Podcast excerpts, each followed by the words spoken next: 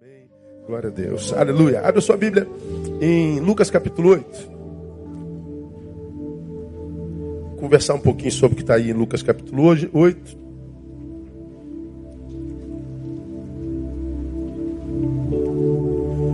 Ó, 10 para as 7, a gente vai embora cedinho hoje, aleluia.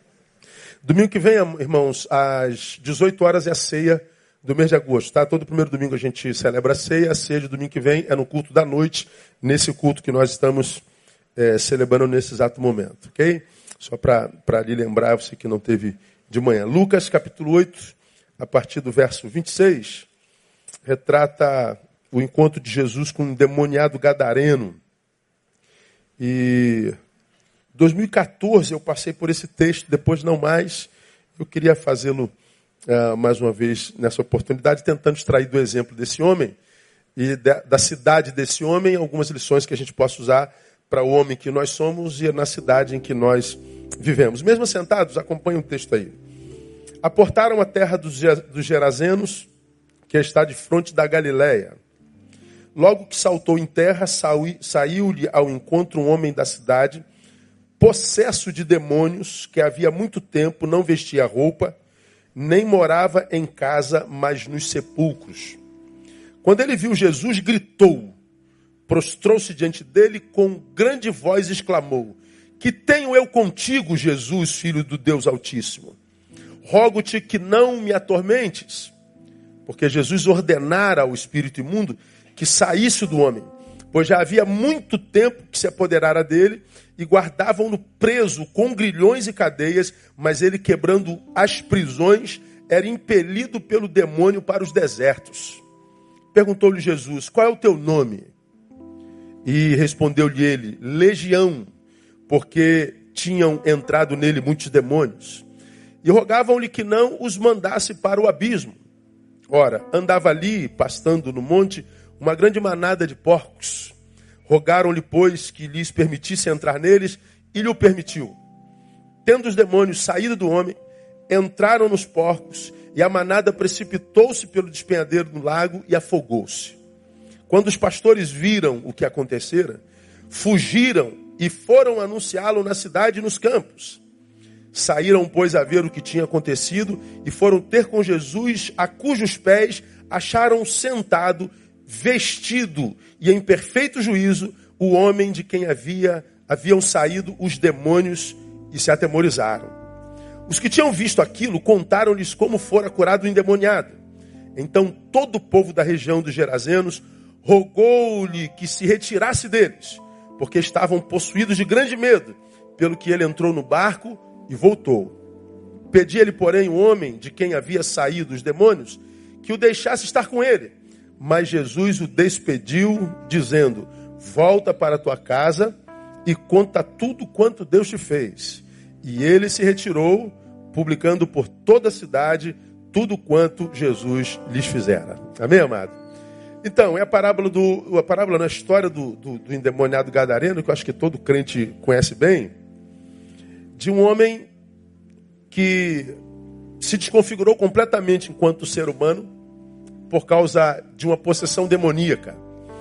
Hoje, é, lamentavelmente, tem gente que nem crê em demônio e muito menos em possessão, crentes, hein? Eu conheço pastores que não acreditam na existência do demônio. Você acredita nisso? Pois é, existe. Há pastores que não acreditam na existência do inferno. Acredita nisso? E a um deles eu perguntei: no céu você acredita não? Houve silêncio.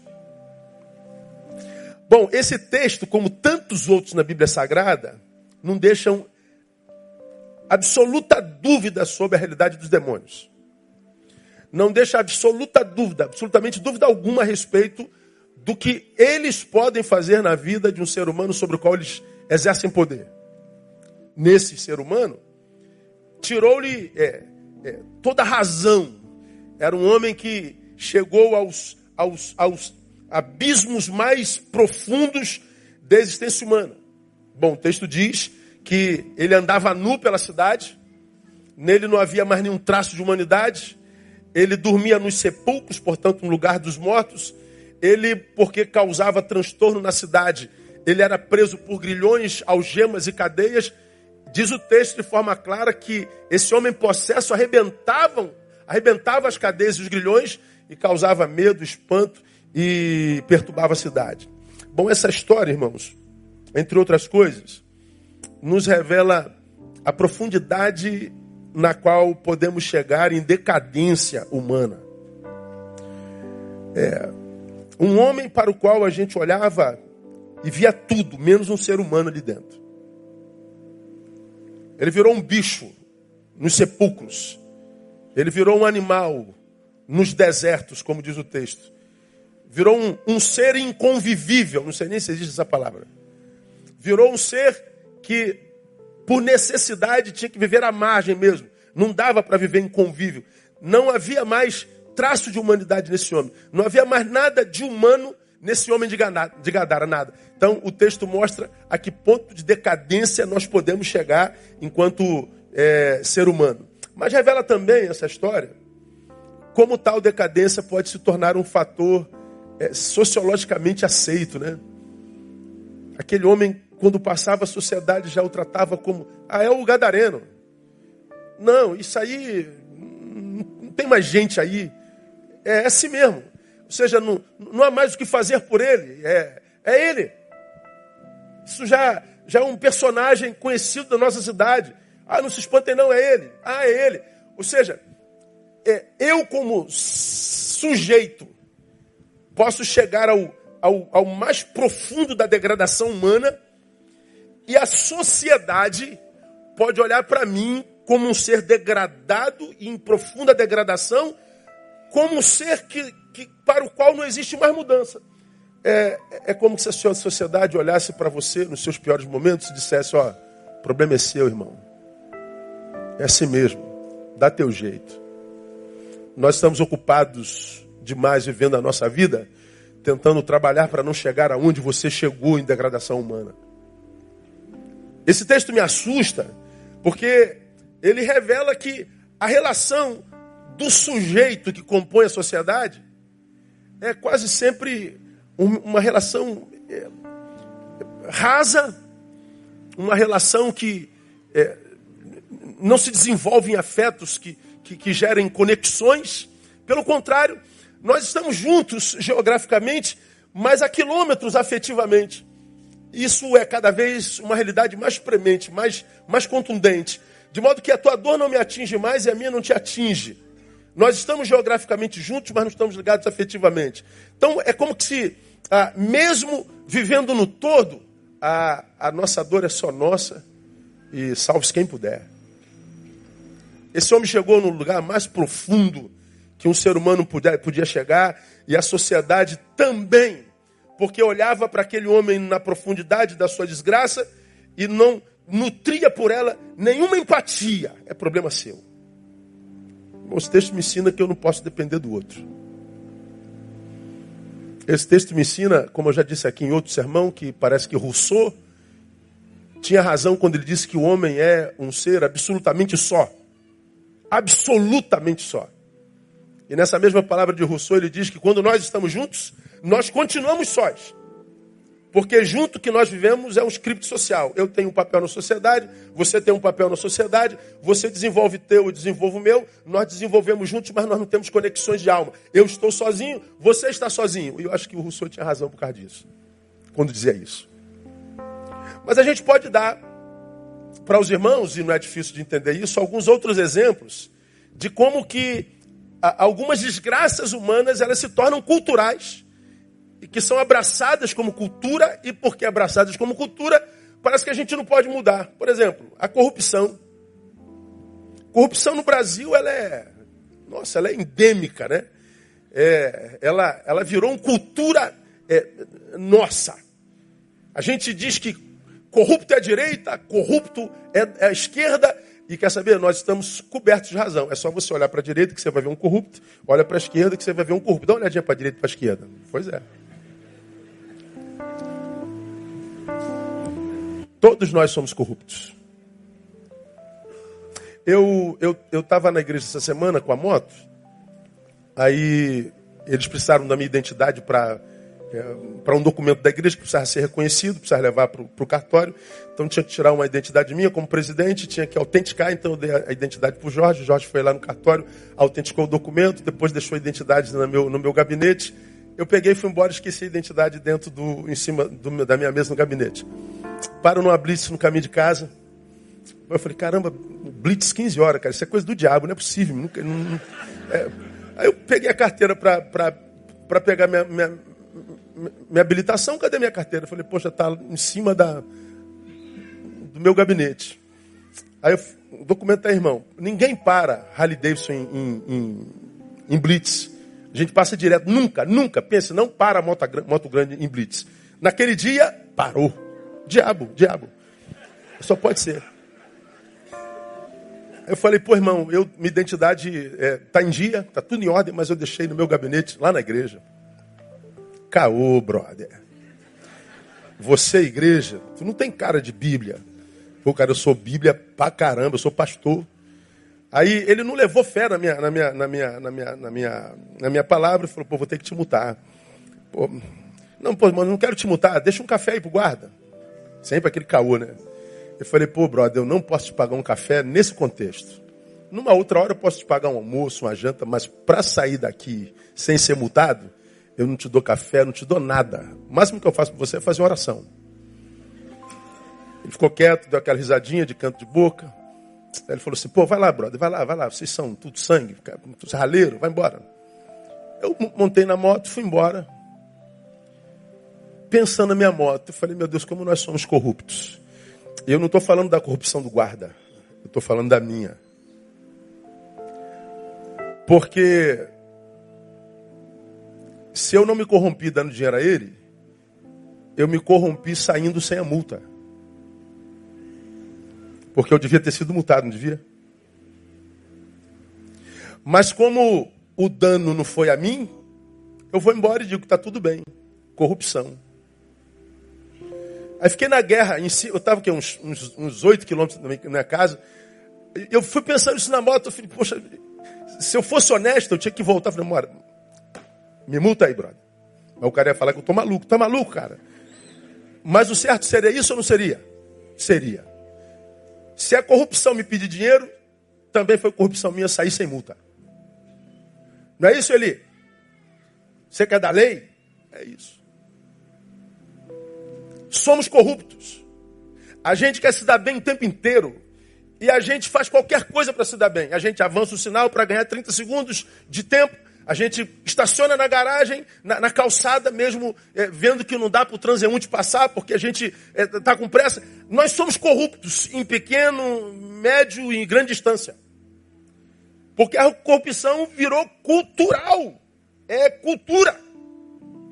Então nós já aceitamos essa, essa, essa corrupção como cultura. Mas a gente pensa, é, por exemplo, na violência a violência hoje é, é quase uma virtude. Porque se você ganha, por exemplo, uma fechada no trânsito, o cara ainda ri pra tua cara te chama de otário. Meu irmão, o, o, o, o monstro, o, o Hulk, eh, começa, eh, teus olhos começam a ficar verde, e tua camisa começa a apertar, e o Hulk vai brotar. Mas como eu falei no sermão, quando eu vi o, último filme do, do, dos, dos Avengers, dos Vingadores, não esse Hulk do último, de óculosinho, trocando ideia com todo mundo. É, eu, eu, falei aqui, cara, eu fiquei, fiquei com raiva daquele filme. Ver o Hulk quase boiola. E, e, o, e o Thor barrigudo daquele jeito, irmão. Você tá maluco, beberrão. Você tá maluco. Cadê o Hulk, irmão? Gosta do Hulk que quebra tudo, que esmaga. Hulk esmaga. Pô. Crescemos com o Hulk que esmaga, né, irmão? Aí aparece esse Hulk de, de óculos eh, dando autógrafo e tirando foto com as crianças. É uma... Agora, a, a violência, ela está em nós. E a gente diz assim: eu não posso levar desaforo para casa. Se a gente não reage, você é frouxo. Desculpa a palavra, você é um otário, você é um bobo. Por isso que trepam nas tuas costas. E você preocupado com a opinião alheia, dá vazão a esse ser violento que te habita. E nós vamos multiplicando a violência. Então nós abrimos o jornal, nós vemos o sangue escorrendo do jornal todos os dias nesse país, nós ligamos a televisão, nós vemos o sangue escorrendo da televisão, porque a violência já foi abraçada na sociedade como algo cultural. Hoje nós somos espectadores dessa violência. Amanhã eu posso ser vítima dessa violência. Depois de amanhã, eu posso ser o agente dessa violência. Ninguém escapa dessa violência. Virou cultural. A gente poderia falar da aculturação do suicídio. Ora, nos últimos anos, o suicídio avoluma-se entre os homens de forma assustadora. E quando a gente começou a falar sobre suicídio, a gente se espantava com o suicídio. Hoje a gente diz, pô, mais um se suicidou. Poxa, que pena, né? Mas nós estávamos falando do que mesmo? Da, da, da, da derrota do Flamengo. Então, como é que foi mesmo? É, pois é, então. Amanhã tem outro suicídio. A gente está comendo um hambúrguer. Pô, botou picles. Mas se matou como, hein, cara? Pô, esse picles está horrível. A gente não sente mais a dor do outro. Nós estamos nos desumanizando. O ser humano em mim e em você tem perdido valor. A gente podia falar sobre a inércia da igreja, de uma igreja que está centenas de anos no país, que acredita ainda que existe para cantar uma musiquinha para Deus no dia de domingo, que até hoje não abraçou como identidade o sal, que dá sabor à terra e luz que ilumina, possibilitando vida, célere à terra mas uma igreja que ainda acha que o evangelho é vinde e não ide, a gente abraçou isso como cultura. Bom, a miséria humana não nos incomoda mais. É mais um gadareno, é outra gadarena, é mais uma vítima, é outra vítima, é mais um assassinato, é mais um homicídio. Nós somos o país que mata mais do que qualquer outro país no mundo, são 185 assassinatos por dia. Pois é, me parece que eu e vocês estamos cada vez mais desconectados. Parece que você e nós estamos cada vez mais desconectados. Parece que todos nós individualmente estamos cada vez mais sozinhos. Parece que a nossa miséria não afeta mais a sociedade como todo, como também a decadência social não afeta mais o indivíduo, a não ser que essa decadência social toque na gente. É como como, como a gente vê aí o, o, o, a, a, reforma da Previdência, né? Eu, eu pela, pelo INSS me aposentaria ano que vem, 35 anos de contribuição. Aí mudou tudo, e a gente quer a mudança da Previdência, porque o Brasil vai economizar quase um trilhão, 980 e tal, o que, cada um tem que dar a sua parte tal. Quando eu fui ver a minha parte, eu vou ter que trabalhar mais nove anos, acho. Falei, pô, não gostei dessa previdência não, que essa previdência não prestou não. É, não prestou por quê? Porque atingiu a mim. Mas e ao todo? Ao todo não me interessa, é a cultura do Brasil. Aí nós viramos como sociedade uma sociedade de gafanhotos. A gente vai consumindo porque não é nosso. A gente vê o camarada no BRT dizendo o BRT não funciona nada, o, o, as estações estão todas quebradas. Quem quebrou o BRT? Quem quebrou o ônibus? Quem é que destruiu o banheiro coletivo? Quem é que acabou com os bancos da faculdade? Quem foi que quebrou a escola? Foi o sujeito que, a despeito de usar aquilo, está desconectado do todo. Como quem diz, eu não quero isso não, porque alguém vai usar isso. Bom, eu já usei, dane-se. É como o sujeito homem que urina em pé, que vai urinar, como aconteceu ontem no aeroporto, e o cara urinou o vaso todinho. Falei, meu Deus, como é que um cara pode fazer isso? Bom, é, é, eu estou desconectado do todo, eu usei, eu quero que o todo morra. Como eu já disse aqui, toda vez que eu encontro um vaso urinado, eu libero uma palavra profética sobre quem urinou. Eu nem digo qual é a palavra profética, você se escandaliza. Eu verbalizo assim, Senhor, é uma palavra sobre esse mijão porco. Sempre, sempre, sempre. Eu só não sei se minha palavra tem poder, mas se tivesse, ele está lascado, irmão. Não, não me interessa o todo. Por quê? Porque o todo não se importa comigo. Essa forma miserável de ser tem roubado a qualidade de vida do sujeito que pode chegar ao ponto do gadareno e tira a qualidade de vida do todo, que não tem mais competência para amar, empaticamente sentindo a dor do todo, do sujeito. Mas também, irmãos, louvado seja o nome do Senhor por isso, porque se a gente só falasse dessa realidade existencial, a gente, meu Deus, então vamos fechar logo a conta, vamos embora, vamos, vamos, vamos ouvir a mulher de Jó, dá logo um tiro na cabeça e morre. Porque então não tem mais esperança, pastor. Tem. Tem por quê? Porque esse texto, embora revele aonde o sujeito pode chegar em degradação humana, revela o quanto a sociedade pode tomar a tua desgraça como um, um, um, uma coisa cultural intransponível, esse texto também me revela a abrangência do poder do Evangelho de Jesus. E é nesse Evangelho que está a minha esperança, só nela. Por quê? Porque esse texto diz que quando a graça nos alcança, ela vai bem profundo na, na, nesse sujeito e na sociedade desse sujeito. Onde vai o poder da graça nesse texto? Primeiro, essa graça começa a agir na nossa subjetividade, porque a ação começou no Gadareno. Quando Jesus chega em Gadara ou Gerasa, diz o texto no versículo 30, é, perguntou-lhe Jesus, aquele, aquele endemoniado veio, que tenho contigo? Aí Jesus faz uma pergunta para o sujeito: Qual é o teu nome? Por que, que eu acho que Jesus perguntou qual é o teu nome? É, Jesus queria saber se havia algum traço de humanidade ali. Não sei se você já, já esteve com algum endemoniado. Existem demônios e demônios. E uma metodologia simples de lidar com demônios, sem fazer pirotecnia, sem trazer para frente, sem interromper o culto, porque é o que o diabo quer.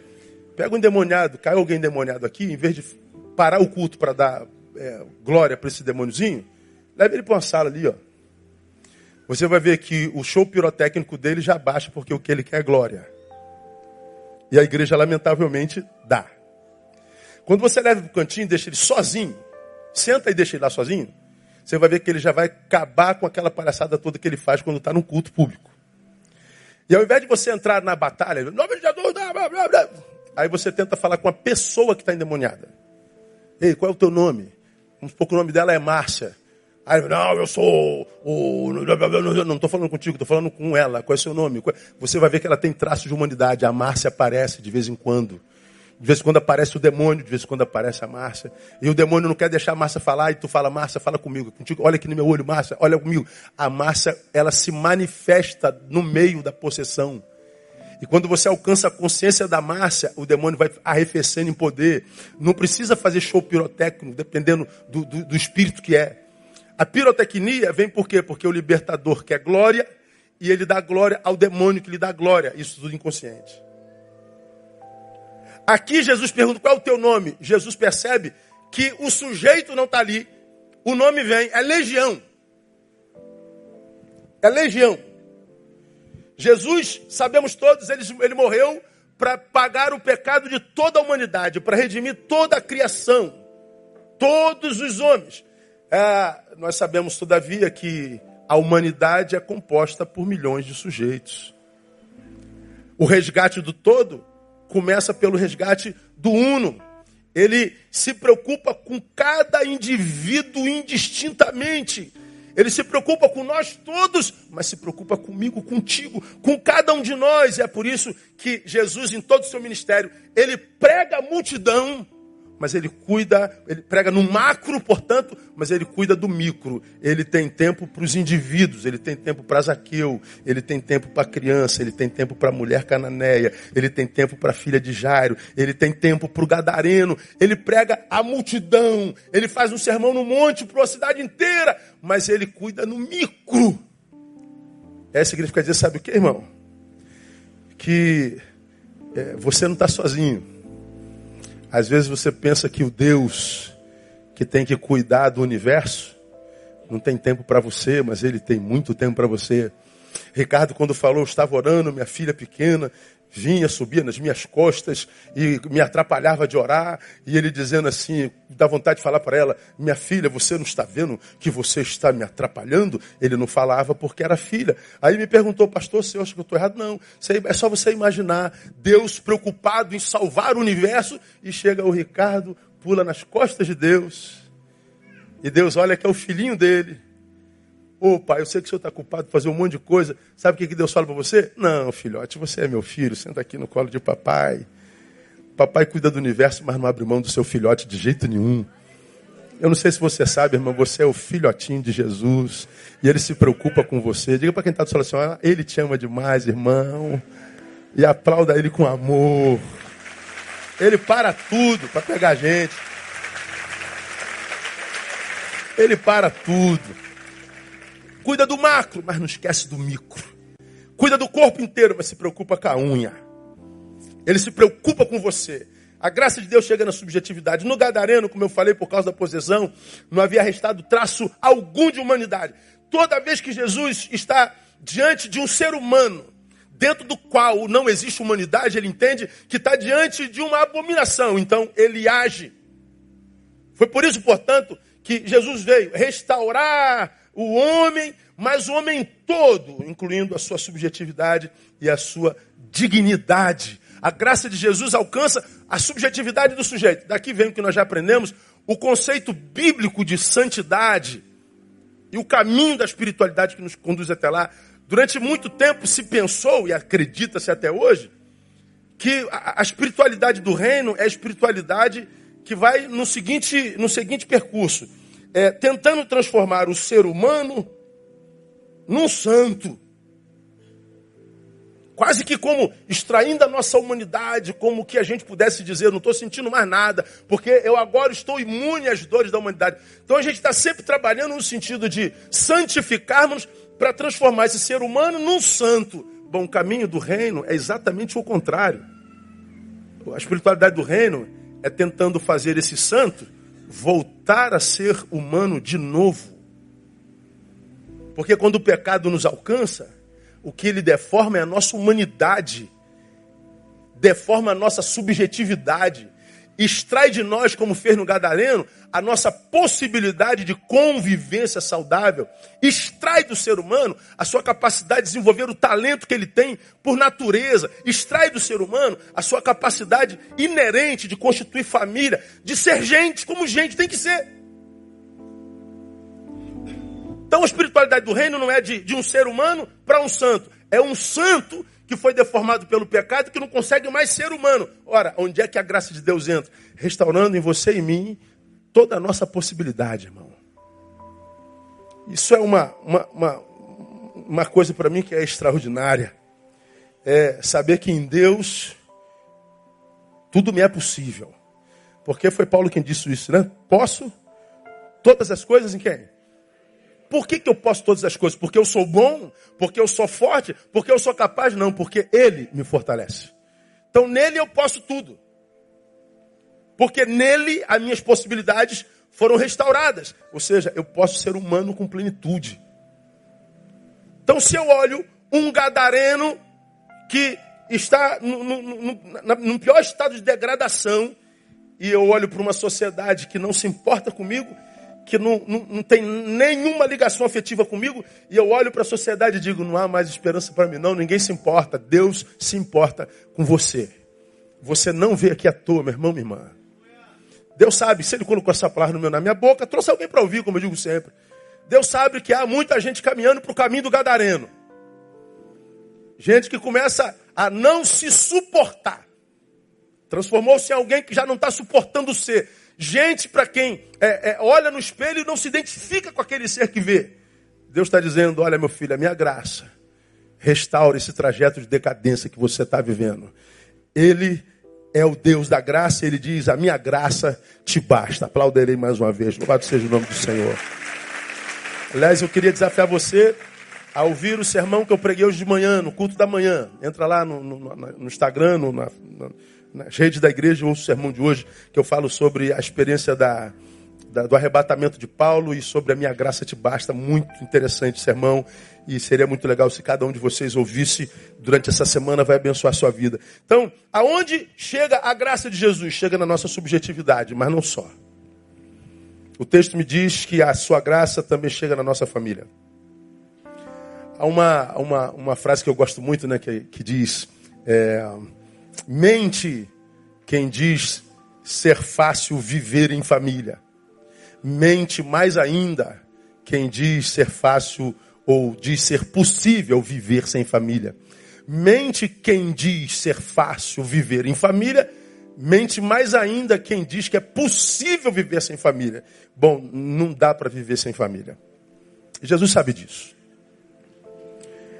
Por isso, eu acredito que a sua graça também alcança a nossa família. Quando Jesus restaura a humanidade a dignidade desse homem, certamente gera, primeiro, gratidão. Porque ele era um, um, uma coisa na qual não existia mais humanidade alguma. Ele era um, um símbolo de desgraça na sua sociedade. Não tinha mais valor algum. Pessoal, espiritual, familiar, sociológico, ele era um, um, um câncer na sociedade. Bom, Jesus olha diferente da sociedade e restaura sua subjetividade. Ora, esse homem agora pode se olhar no espelho, no espelho e se identificar. Portanto, seu coração é tomado por gratidão. Ora, em função dessa gratidão, o que, que esse homem deseja? Deseja seguir a Jesus, lógico. Mas Jesus, surpreendentemente, diz assim para o ex-gadareno: Porque pedia-lhe, porém, o homem de quem haviam saído os demônios, verso 38, que o deixasse estar com ele. Mas Jesus o despediu, dizendo: Volta para a tua casa e conta tudo quanto Deus te fez. E ele retirou-se, publicando por toda a cidade quanto Jesus lhe fizera. Jesus, eu quero te seguir. Não. Volta para tua casa. Você já me viu pregar aqui em outra versão, né?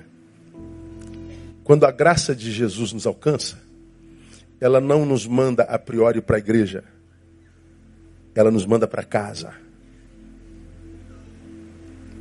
Há muita gente que acredita que a graça de Jesus nos manda para a igreja. Não, a graça de Jesus nos manda primeiro para casa. Não há plenitude no homem que está na casa de Deus, mas não tem uma casa saudável para voltar. Jesus sabe que na sua casa nós estamos, na nossa nós somos. E ele diz: não adianta estar em lugar algum, mesmo que seja minha casa, se na casa onde você é não há sossego, não há paz. Volta para tua casa. Por que, que Jesus, na minha concepção, manda o homem da rua, o homem do deserto, o homem do sepulcro, não para a igreja, não para a sua presença, mas manda para casa. Eu tenho algumas teorias.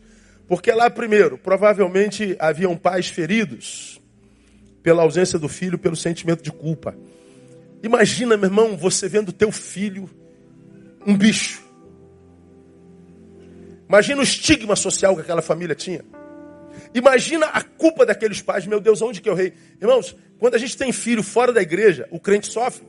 Mesmo que ele seja o mais honesto, mesmo que ele seja o mais gentil, mesmo que ele seja o mais decente, mesmo que ele seja um ser humano extraordinário, há pais que se culpam violentamente, porque aonde que eu errei? Se o filho se divorcia, o pai diz onde que eu errei? Se o filho se degrada nas drogas, aonde eu... Os pais carregam culpa sobre os filhos e não tem como dizer para o pai, não se preocupa. Não tem como dizer para a mãe, não se preocupa, porque é inerente aos pais a preocupação sobre os filhos. Imagina os pais desse menino. Jesus manda para casa, porque certamente Jesus sabia que haviam pais ali em casa que está tomados por culpa. E a Bíblia diz: honra a teu pai e a tua mãe Jesus está dizendo, sim, filho, há lugar para ti na minha presença, mas antes de vir a mim, honra teu pai e tua mãe, porque a minha graça é, é, é graça plena quando essa graça te capacita para restaurar a tua casa, para restaurar a tua família, para ser filho como, como eu sonho para os filhos que são meus discípulos. Mas esse menino voltou para casa, provavelmente, porque quem sabe, se não pais, havia uma esposa vitimizada pela ausência do marido que ele era, quem sabe, e humilhada por isso. O que, que aconteceu com o meu marido? O que, que aconteceu com, com aquele que é, é, é o outro? Ora, Jesus manda para casa porque quem sabe havia uma esposa lá. E há um texto na Bíblia que diz que nós não devemos nos negar um ao outro. E quando Jesus diz que nós, marido e mulher, não devemos nos negar um ao outro, não é negar só na condição sexual. Eu não devo negar honra, eu não devo negar presença, eu não devo negar sustento, eu não devo negar respeito, eu não devo negar nada que um cônjuge imagina é, existir no outro. Bom, esse homem foi mandado para casa porque senão haviam pais, havia uma esposa. Pais e esposa, família. Digo mais, Jesus o mandou para casa, provavelmente, porque, quem sabe, havia em casa filhos carentes, empobrecidos pela orfandade de um pai louco. Filhos que provavelmente sofriam bullying na escola. Filhos que não podiam sair na rua porque eram lembrados a respeito da sua paternidade. E ele volta para casa e diz: Trata da alma dos teus filhos, porque é um texto que diz: Pais, não provoqueis a ira vossos filhos. Provocar ira vossos filhos é usar da autoridade para dizer o que o filho pode e deve fazer, mas não ser exemplo para o filho seguir.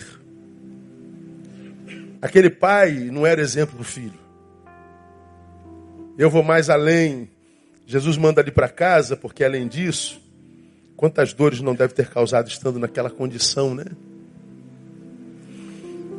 Como que nós, irmãos, é, como entes familiares, entes familiares, somos capazes de adoecer a nossa casa, adoecer a nossa família. Jesus passa por Gadara e olha aquele sujeito desumanizado. Jesus restaura. Jesus restaura o sujeito com a sua graça e manda esse sujeito para casa. E na casa do sujeito, Jesus restaura a sua família. Quando a graça de Jesus nos alcança, ela não nos manda para a igreja, a priori ela nos manda para casa. Esse gesto Jesus ensina que a obra que ele realiza numa pessoa nunca pode terminar nela. Nunca. Meu irmão, se Jesus te alcançou com a sua graça, o alvo de Jesus não era só você. Era sua casa também. Por isso que é, quando a gente lê Paulo escrevendo a Timóteo, na sua primeira epístola, no capítulo 5, no verso 8, já preguei sobre isso aqui no dia da família, ele diz assim, ó, leia comigo bem alto, por gentileza. Mas se alguém não cuida dos seus, tem negado a fé e é pior do que incrédulo. Se alguém não cuida dos seus, principalmente da sua família, nega a fé e é pior do que incrédulo. Jesus ensina que o caminho, portanto, para alguém que deseja segui-lo com honra, é o caminho do retorno, é o caminho para casa, é o caminho da reconciliação, é o caminho do perdão, é o caminho do quebrantamento. Cuidar da minha casa é dizer ao Senhor da graça que eu entendi o caminho da graça que o caminho da graça fazia de mim não alvo, mas um canal. Uma graça que chega a mim, mas em mim não para, como você já aprendeu. Uma graça que é bênção, que faz de mim não só um destinatário, mas faz de mim um caminho que Deus usa para chegar até alguém. É a graça de Jesus restaurando o sujeito, restaurando a família. Há esperança para nós, louvado seja o nome do Senhor. Eu quero terminar, para a gente ir embora bem cedinho dizendo em terceiro lugar onde que a graça de Jesus chega. Chega na sociedade. Eu acho isso aqui extraordinário, irmãos. Gadara ou Gerasa era uma cidade que estava localizada numa região chamada Transjordânia. Transjordânia. Transjordânia originalmente era, era, era habitada por uma população aramaica, mas quando chegou o elemento grego, nas transições ah, por causa do, do, do, do, elemento romano, ela foi se helenizando e ficou uma região helênica. Uma cidade que tinha judeus, tinha gregos, e tinha a língua aramaica, tinha a língua grega, tinha, é, virou uma, uma, uma região que tinha uma cultura é, muito, muito, muito pessoal. Essas cidades, agora helenizadas, elas passaram a se unir numa liga que eles chamavam de Decápolis. Decápolis por quê? Porque eram dez cidadezinhas numa região que passaram pelos mesmos dilemas depois da opressão romana. Então eles se, eles se apoiavam, eles trocavam cultura, eles trocavam tecnologia, eles trocavam uh, know-how, eles, eles existiam como que é, é, dez tribos que se, que se amparavam é, mutuamente. Entre essa, essas dez cidades da Decápolis, Algumas são citadas na Bíblia, como Damasco, Tiberíades, Gadara, Gerasa, Pelá, Filadélfia. Eram dez cidades. Agora tinha uma questão. A, a Transjordânia a Decápolis ficavam entre duas grandes superpotências: Egito e a Síria. Megas cidades, megas potências. E essas duas megas potências eram inimigas mortais. O que, que acontecia? Quando Egito e Síria entravam em guerra, eles se atacavam passando pelo lugar onde estavam as dez cidadezinhas. A guerra não era igual agora, que o cara está aqui nos Estados Unidos, manda um míssil lá para o Afeganistão e acerta a mosca na porta. Onde o inimigo não vê a face do outro. Não, lá era através de, de cavalo, de carruagem, de bigas, exércitos. Então, quando as superpotências que fizeram guerra por muito tempo entravam em litígio, eles passavam pela Decápolis atropelando todo mundo, saqueavam tudo. Acabava a guerra, Decápolis tinha que se reerguer tudo de novo. Era uma luta, acredito eu, que por causa dessa opressão das grandes potências, o, o coração dos habitantes da Decápolis, o ódio, a frustração, a angústia, o ressentimento, a depressão por causa da marca de, de, de, de, ferro quente impressa na alma daqueles pobres cidadãos, transformaram a alma daquela gente num terreno fértil para ação maligna. O diabo sabe onde planta a sua semente. O diabo conhece a terra onde a sua semente prospera. O diabo sabe em qual coração humano ele tem vez. Ele não dá tiro sem alvo. Pois bem, Jesus, quando passa por Gadara, ele passa, olha só, irmão, pensando num homem, num sujeito. Jesus se preocupa com a sua família, mas Jesus não se esquece da sua terra. Gosto dessa visão holística de Jesus. De uma ação integral. Ele olha para nós integralmente. Ele não nos, nos esquarteja existencialmente. Ele nos olha integralmente. Nesse tempo, aqui, Gadara e a Decápolis e a Transjordânia eram dominados por uma legião romana. Historiadores dizem que era a vigésima legião romana. Como acontece com Gadareno? Quando os demônios veem Jesus, que tenho eu contigo, Jesus, filho do Deus Altíssimo. Jesus os expulsa, manda entrar numa manada de porcos, e a manada de porcos se precipita no mar e morre afogada. Agora, olha que coisa extraordinária. A legião que dominava a Decápolis naquela época tinha um símbolo. Olha o símbolo da legião romana. Coloca aí, painel.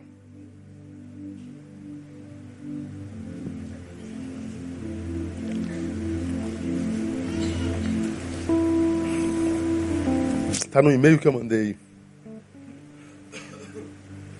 O símbolo da legião romana era um porco.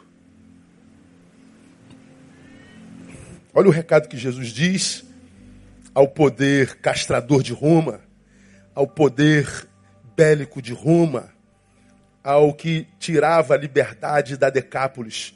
Jesus passa por Gadara, ele pensa no homem, ele pensa na sua família, mas ele não esquece a tua terra. Aí, esse é o símbolo. Ó. Sobe um pouquinho mais. Olha aí. É um porco.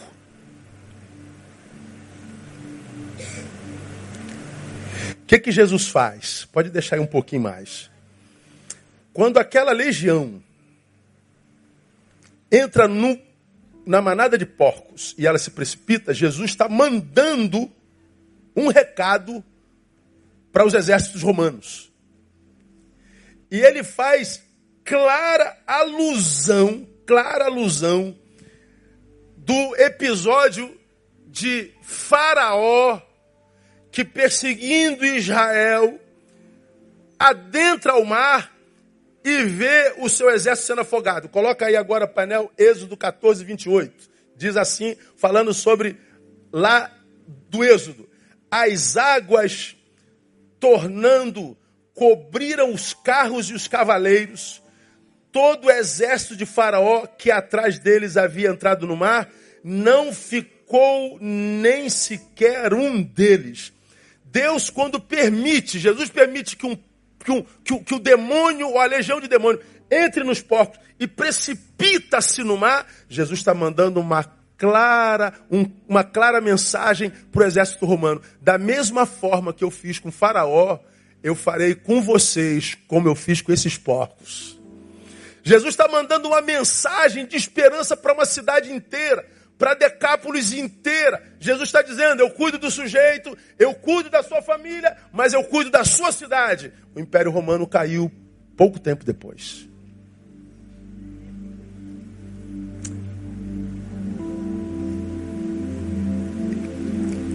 Eu amo o Senhor, irmão, porque, embora pessoalmente, é, digo eu não Senhor, eu ande bastante desesperançado com a sociedade. Eu olho para a minha sociedade analisando os frutos. Eu queria muito poder chegar aqui, como me pediu uma irmã. Teve uma irmã que me escreveu um e-mail, não sei de quantas páginas. Pastor, é, a cidade é boa, a sociedade é boa. Não está tão ruim como você está dizendo, não. Aí eu falei, ela deve viver em Genebra. Eu sei, porque eu, no Rio de Janeiro não pode ser. Não é? ah, pessoas com medo de andar na rua. Ontem minha esposa foi me buscar à noite no aeroporto, lá no Santos Dumont, e a gente está passando ali pela Brasil, e ela disse, meu Deus, eu não gosto de passar aqui, eu tenho medo de passar aqui, eu tenho medo de dirigir à noite, tenho medo de dirigir à noite. Eu falei, dirigir de dia. Ah, de dia é menos mal, é, mas é o mesmo lugar. A gente tem medo. Medo de quê? A gente tem medo do semelhante. A gente tem medo do, do próximo que a gente devia amar.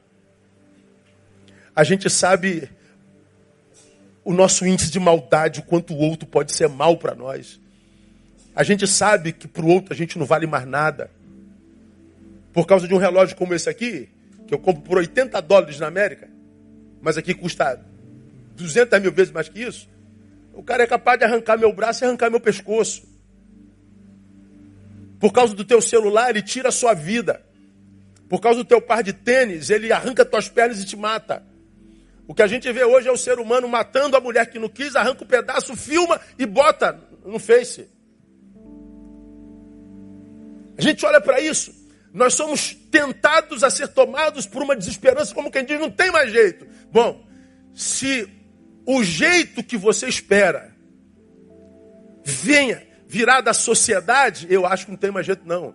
O jeito para a cura da sociedade vem do indivíduo, também não creio que haja jeito, não. Mas eu creio que haja jeito para mim, para nós, porque eu creio no poder da graça de Jesus de Nazaré, que é capaz de restaurar o sujeito que compõe a família, que compõe a sociedade.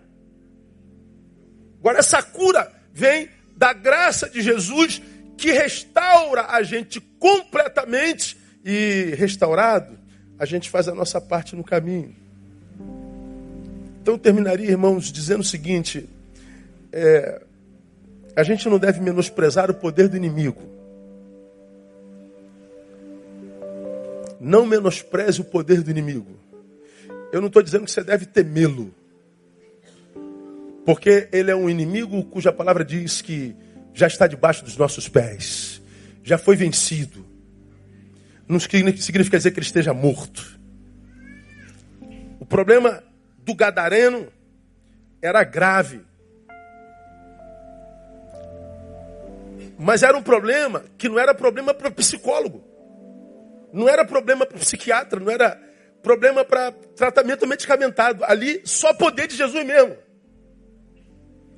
Então há problemas que a gente resolve com o médico, há problemas que a gente resolve com o professor, há problemas que a gente resolve com remédio, mas há problemas que só o poder de Deus.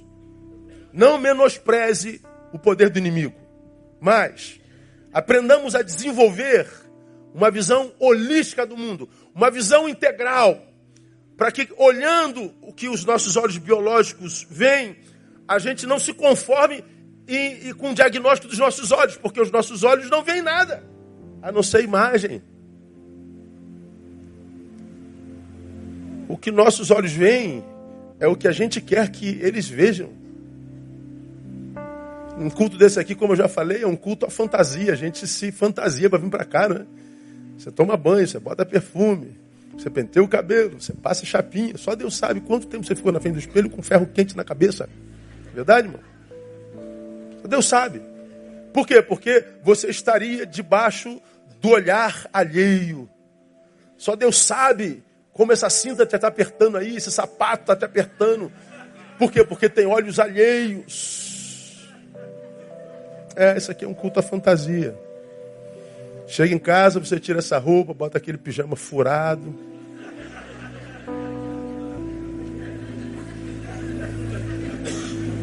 É assim, não é? É. Culto à fantasia.